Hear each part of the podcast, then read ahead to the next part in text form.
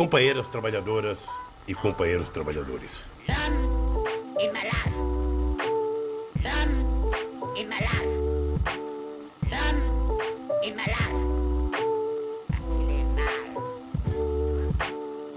Fala galera, tudo bom com vocês? Eu tô com um pouco de pigarro aqui, se não foi a sonoplastia proposital não. É, Bem-vindos, bem-vindas, bem-vindos aí ao Para Acabar com o Juízo, episódio, cara, eu parei de contar, mas eu esse é o 95, 94, algo por aí. A gente vai começar a fazer os anos da década de 90 agora. É... Nossa, a gente vai chegar no episódio 100 daqui a pouco, né, que doideira. E uma coisa que eu tava pensando antes de gravar isso aqui, como eu fico doente direto, né? Eu acho que de 5 a 5 episódios, eu devo aparecer doente ou falando que eu saio de uma doença, né? Quem, quem escuta isso com mais frequência, dá uma buscada aí, por favor, e me devolve isso. Você já tem um bom retorno para dar pro médico, assim, cara, tem um vlog em forma de podcast semanal e, e eu tô sempre doente, eu acho. Já gravei doente, eu lembro que teve um episódio que eu gravei todo gripado. Mas eu adoeço muito, cara. Impressionante, assim. É, e aí. Deu uma febre, tô com esse catarro esquisito na garganta, aqui no, no peito, pigarro da porra. Mas estamos vivos. Ontem foi meu aniversário, dia 8 de fevereiro. Tô com a idade de Cristo agora, tô com 33 anos. É, depois que eu deixei de ser uma entidade que grava podcast pra ser uma pessoa, né? Aí tem isso, tem aniversário, tem nome, né? E é isso, né? Pouco animado, tô, tô esquecendo, cara, de, de, de gravar esse podcast. É quinta, mas eu quase esqueci de gravar. Eu acho que esse capítulo 3 não me é tão. Eu falo isso sempre, né? Ele é meio esquisito. Mas, bora lá, tô animado aqui. Agora que me presentifiquei aqui, comecei a ligar o gravador, tudo está aqui, tudo aqui está. Querendo ou não, esse livro é bom, é bom saber o que está rolando nesse livro, assim. Aquela releitura sempre importante, sabe-se lá o que, por quê, né? Mas é bom ter na manga. Né? Ah, que as máquinas técnicas, as máquinas sociais, segundo o antiético, que é tão específico, né, mano? É tão antiético, a linguagem do antiético, nem eles mesmos usam depois que eles vão comer platôs. Fiquei pensando muito isso, tem que fazer uma conversão, né, de conceitos do antiético no platô, o que que fica, o que que encaixa, né? Pronto, 20 minutinhos aqui de qualquer forma, sem churumelas, sem demiongas. Vamos a trabalhar. Cara, a gente parou na página 188, né, no tópico 3.1.2, a máquina social. Eu queria só retomar, isso nunca é muito planejado, né, mas como parece bem sem contexto, o começo que eu vi aqui, o do Louis Mumford, é, do nada, né, o nome de autor, eu vou retomar aqui da página 187, o último período, tá, que é uma mesma máquina. Uma mesma máquina pode ser técnica e social, mas não sob o mesmo aspecto. Por exemplo, uma máquina técnica, o relógio, serve para medir o tempo uniforme, e como máquina social, ele serve para reproduzir as horas canônicas e assegurar a ordem na cidade. Então, beleza, né? E aí é preciso ainda pensar como que essa máquina técnica e social simultaneamente, ela se conecta com as máquinas desejantes. Essa é a tríade de máquinas que eles vão compondo aqui, né? Máquinas de máquinas, mais máquinas desejantes, máquinas sociais e máquinas técnicas. E o que é interessante é que as máquinas é uma teoria transversal, né, de que elas se elas se retroalimentam em questão de informação e de modos de funcionamento, né? Então, assim, a máquina desejante não está desacoplada das máquinas técnicas e sociais. Isso a gente está vendo desde o começo, né? Como quando o bebê coloca o dedo na tomada, quando o bebê se liga ao seio da mãe, é, já são é, com, quando o bebê se encaixa numa família, né? E a boca é, do bebê se encaixa no seio da mãe porque ele está no seio de uma família nuclear, etc. Já é essa dimensão da, das parcialidades, as máquinas desejantes sempre parciais, sempre objetos parciais, se conectando com não objetos, né, mas máquinas técnicas e certas maquinarias sociais e ao mesmo tempo fazendo os usos e as definições das máquinas técnicas das máquinas sociais rangerem, né? Essa que é a coisa interessante. As máquinas desejantes se acoplam ao corpo selvagem, mas sempre fazendo um ranger, assim, né? Uma, uma parcela de auto autodestruição, de antiprodução, né? De, de inconstância naquele tipo de produção. Né? E, da mesma forma, é, as máquinas sociais não passam sem as máquinas desejantes. Né? Não há constituição de inscrição de sócios, não há máquina social sem inscrição das máquinas desejantes, né? Então, é, é uma forma que, pelo menos eu estou entendendo assim esse capítulo, que eles estão tentando dar conta de fugir da dicotomia entre infraestrutura e superestrutura, entre ideologia e alienação e o real, né, alcançado pelo, pelo socialismo científico, sei lá, eu posso ter falado muita besteira, mas enfim, que é o papo lá. Então bora lá. Lewis Mumford tem literalmente razão, portanto, quando cria a palavra mega máquina, entre aspas, para designar a máquina social como entidade coletiva, embora reserve a sua aplicação à instituição despótica bárbara. Aí tem aspas do Lewis Mumford. Se podemos considerar mais ou menos de acordo com a definição clássica de Relu, eu acho que é isso, assim, Relu, uma máquina como combinação de elementos sólidos, tendo cada um deles sua, sua função especializada e funcionando sob controle humano para transmitir um movimento e executar um trabalho, então a máquina humana é certamente uma verdadeira máquina. Fecha aspas, é, as notas de rodapé. Lewis Mumford, né, de 1895 até 1990, La Première Mega Machine, a primeira grande máquina, em Diógenes, julho de 66. E aí dentro aqui ainda tem o Franz Hurleux, que definiu essa, faz essa definição de máquina. Cara, é o Lewis Mumford, rapidinho, só fazer uma pesquisa rápida que fala da cidade, né, que é cidade. Depois acho que o Gattari volta a trabalhar com alguma coisa do Lewis Mumford. Posso estar viajando aqui. O computador tá ligado? Deixa eu só dar uma olhada. Eu já falei, bicho, aqui é grupo de estudo mesmo, então vocês têm essas paradas estratégicas aí. E hoje ainda estou tomando um cafezinho. Lewis Mumford. Historiador. Não, não, não sei se é esse cara não. Não, ele fala assim, ó. A cidade na história técnicas e desenvolvimento humano, cultura das cidades. Ele morreu recentemente, né? Morreu em 1990. É, tem um livro dele chamado Só a Cidade, de 39. Interessante, né? Pra quem aí é de... Pra quem é Cidade Invisível. Pra quem é das áreas de urbanismo, de arquitetura, né? Deve ser uma leitura interessante. Bom, bora lá. Seguindo então. Cadê? A máquina social é literalmente uma máquina, independente de qualquer metáfora, uma vez que apresenta um motor imóvel e executa diversos tipos de cortes: extração de fluxo, separação de cadeia, repartição de partes.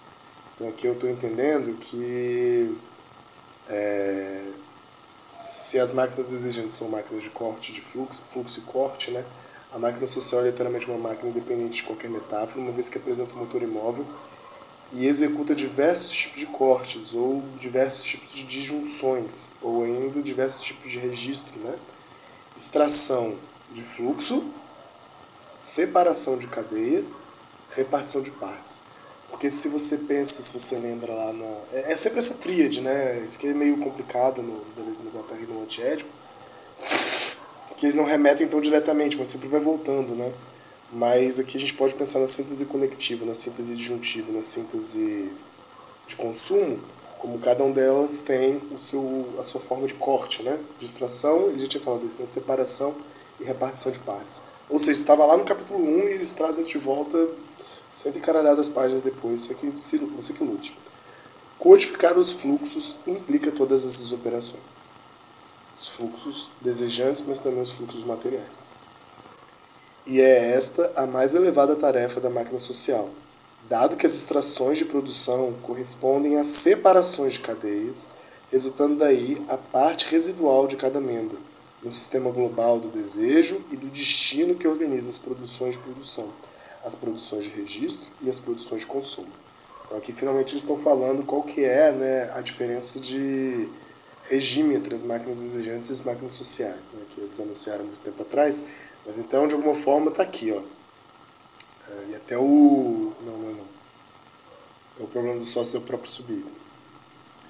E esta é a mais elevada tarefa da máquina social, dado que as extrações de produção correspondem à separação de cadeias, restando a parte residual de cada membro, que, que sobra né, dessa operação de, de corte, de extração e de, e separação de cadeia, num sistema global do desejo. Aí, no sistema global do desejo, eu estou pensando se é no, sistema. Porque aí são frases que eles não vão se demorar para pensar. Se a gente for pensar no sistema global do desejo, pode ser tanto uma referência as figuras globais, no sentido do desejo como o resto, a síntese de consumo, onde aparecem as pessoas, né? Então, nesse sentido global, ou genérico, ou seja, toda a operação do desejo no sistema global desejo, no sistema genérico do desejo e do destino que organiza as produções de produção, as produções de registro e as produções de consumo. Eu estou mais inclinado a essa segunda interpretação. E aí seguem eles. Fluxo de mulheres e de crianças, fluxo de rebanhos e sementes, fluxo de merda, de esperma e de menstruações. Nada deve escapar. Então aqui nesse sentido, é, é tanto são os fluxos materiais, né, tipo, de moeda, de, de pessoas mesmo, né, de corpos de mulheres, de corpos de crianças, de corpos de animais, de corpos de plantas, de territórios, de águas, que seja, sabe? Tudo isso que envolve a construção de uma cidade, a construção de um território, de território geográfico, né, de uma, uma comunidade, uma população?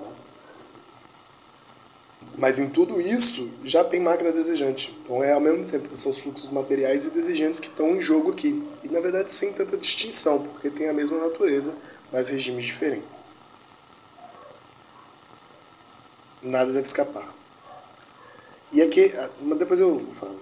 A máquina territorial primitiva, com seu motor imóvel, a Terra, então agora eles pegaram do genérico, por exemplo, da máquina territorial primitiva, né, com motor imóvel sendo a Terra, já a máquina social é o mega máquina, mega máquina que codifica os fluxos de produção, os meios de produção, os produtores e consumidores.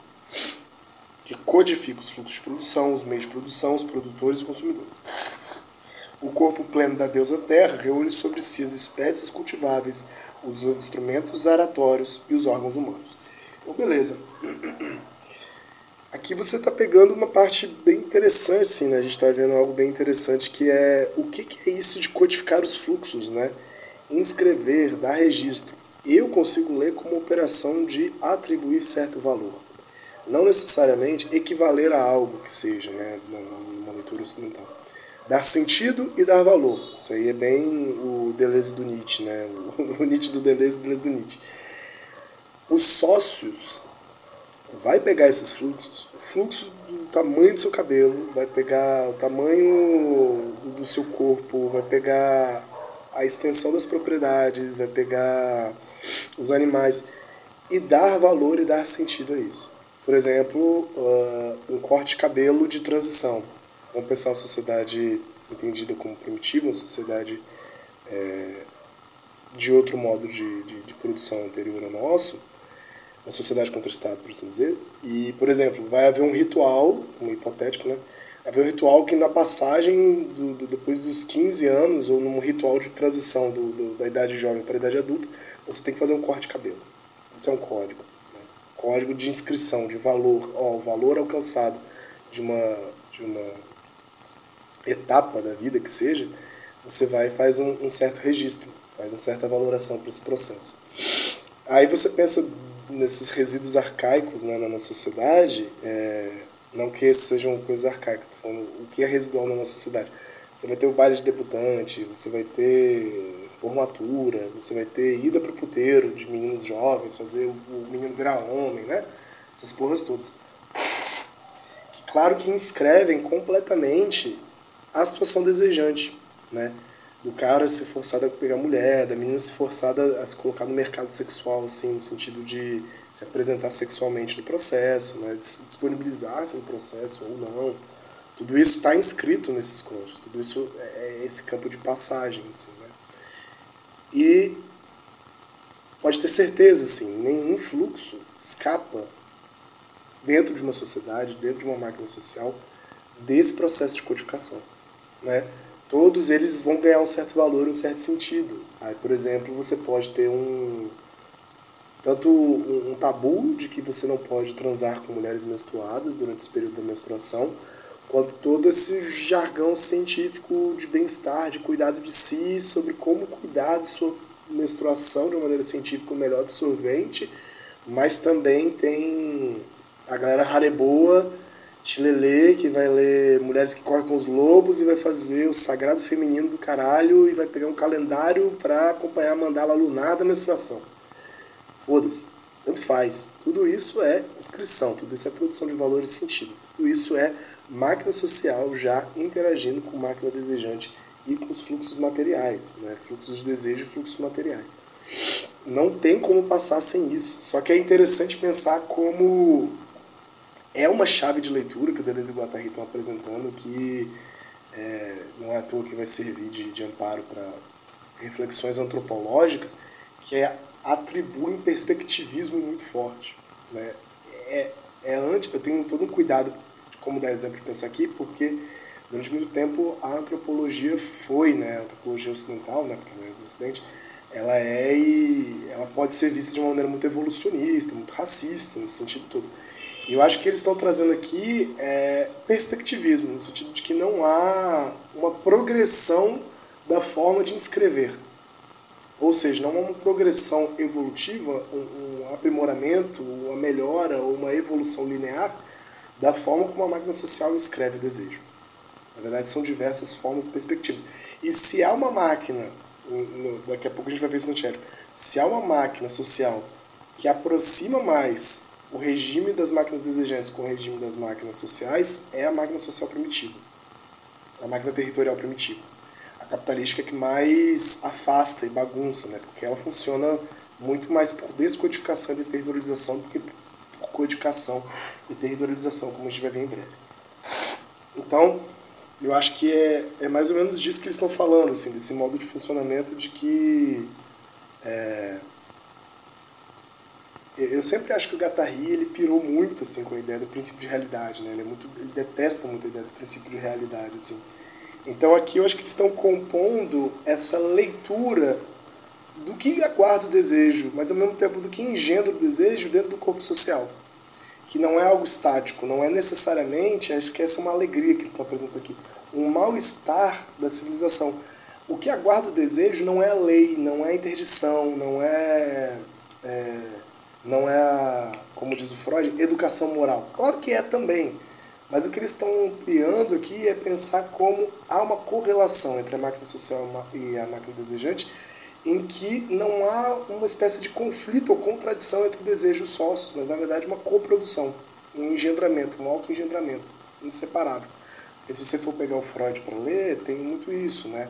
A sexualidade no Freud parece uma doideira, assim, né? em algumas horas de descrição. Seja nos três ensaios sobre a teoria da sexualidade, seja isso no primeiro Freud, né, Freud da primeira tópica. Seja, quando ele vai descrever um pouco isso, né, o id, é uma coisa meio desregulada, amorfa, meio uma pressão, né? E aí, de repente, essa, essa, essa força regida, mais uma vez, o Freud da primeira tópica, pelo princípio do prazer, que não conhece limite, senão a própria satisfação, uma satisfação infindável, e esbarra com a educação moral, esbarra com os valores morais. Ele usa esse termo, educação moral, né? os valores morais do pode não pode, você não pode trepar com sua mãe, você não pode trepar com seu pai, você não pode bater no seu amigo, você não pode, né, tirar sua própria vida, esse tipo de coisa. Então, olha para os dois lados para atravessar a rua. Eu acho que é, e aí, aí que se instaura o princípio de realidade. E eu acho que aí se instaura também uma certa dicotomia que lá no final da, da obra do Freud, mais perto do final da obra do Freud, lá em 29, ele vai precisar falar do mal-estar da civilização. E é aí que tem um lamúrio psicanalítico em torno disso, uma coisa meio entristecida, de desejar esse haver com a castração, com a lei, com a interdição, até para poder desejar. Então sempre é um mal-estar, uma angústia por sermos seres sociais. Então todo esse lado do terceiro capítulo do Antiédipo me parece muito ser. Caraca, agora eu fiz uma digressão. Uma teoria muito difícil de acoplamento que não seja baseada na lei, na falta na castração e na interdição o problema do desejo dos sócios. O problema do limite entre o desejo e os sócios. Né? Eu acho que é, é isso. Né? Como que o processo primário do desejo não está separado da produção social. E vice-versa. E é por isso que eles vão colocar em vários momentos que o próprio investimento social do desejo ele é delirante. Ele não é necessariamente mais ajustadinho com a realidade, não é conformidade. Se você lê, assim, a minha leitura, tá? Todo mundo que tem uma leitura mais aprofundada deve ter uma leitura melhor. Só ver aqui, ó. É porque eu lembro que eu li o Mal-Estar de Civilização faz muito tempo, que é de... eu falei 29, né? É de 30, 1930. Tem uma hora que o Freud até fala assim, cara, mas tá, e os, e os problemas sociais? Como é que a gente lida com desejo, sendo que há dificuldades econômicas, dificuldades políticas e dificuldades sociais tão iminentes, assim, né? E o que, que é lidar com alguém em terapia? Com... Eu lembro que tem um trecho desse sentido, tô, tô lembrando de memória aqui. E ele fala uma certa necessidade de conformação, de, de, de se importar com isso, mas também se haver com a possibilidade que isso não seja tão mutável. Então tem uma apatia política no, no numa certa psicanálise. Não estou falando em todas, e nem que está cravado em pedra, porque eu acho que é importante esse recurso, e acho que o Deleuze Guattari também, da produção psíquica que a, a psicanálise corrobora, e que ela instaura, que ela cria, para exatamente pensar como Reich pensava, como Eric Fromm pensava, uma galera vai pensar, é, o, Marcuse, o, ah, todo mundo, Althusser, todo mundo que pega a psicanálise para pensar política, ou muita gente pega os caras pensa pensa nesse caráter também importante de, de transformação social, de revolução. Isso é um grande trabalho, né? E uma das saídas para isso foi o Freud do marxismo, né? Pensar pelo Freud do marxismo, esse lugar do, do, do, do desejo versus a interdição, a lei, a castração, né? Uh, e os sócios. Mas eu não vou saber me aprofundar como é que eles fazem essa junção, né? Qual é a saída que eles fazem dessa, dessa, desse entendimento dicotômico. Mas eu acho que o Deleuze e Guattari tem uma saída interessante que também está dialogando com o Freud e o marxismo. Cara, digressão longuíssima, né? Então vamos para o próximo tópico aqui, que a gente vai parar na metade. Isso que eu não me empolgo com esse capítulo, porque é isso, eu acho que não está fazendo sentido nenhum, né? Mas estamos aí prestando contas. 3.1.3, o problema dos sócios codificar os fluxos. Não, tro... Desculpa, não trocar, mas marcar, ser marcado. Meyer Fortes, porra, já começa os nomes de autor. O pescoço tá doendo de ler abaixado aqui. Pronto, deixa eu pessoa confortável. Ó, deu o, despertador. Cara, vou, vou daqui então. Do, do, do... Vou daqui então no, partir da próxima semana a gente vai seguindo. Espero que esteja minimamente interessante. Por favor, me dê um feedback aí, pelo menos imaginário. Pode ser mais material concreto também. Mas você vê, né? Nenhum desses, nenhum desses episódios até agora eu consegui passar de uma página, né? Não sei também se eu não estou adiantando um pouco, mas eu acho que é da complicação do capítulo também que ele, ele se adianta um pouco, né? Ele vai tentando explicar o que está rolando, mas ele já está dando exemplo, ou pulando umas coisas, ou falando sem esmiuçar, né? Que ele só vai explicar melhor com os exemplos depois, sei lá. Essa confusão dos caras aqui. Mas eu acho que. Eu acho que daqui para frente eles vão falar exatamente desse ponto de interdição, de proibição e, e, e não se opor, não opor isso ao desejo, que é bem interessante. Beleza, galera. Então, semana que vem, 3.1.3, problema dos sócios, codificar os fluxos, não trocar, mas marcar, ser marcado. Forte abraço, desejem melhoras aí no coração de vocês e até a próxima.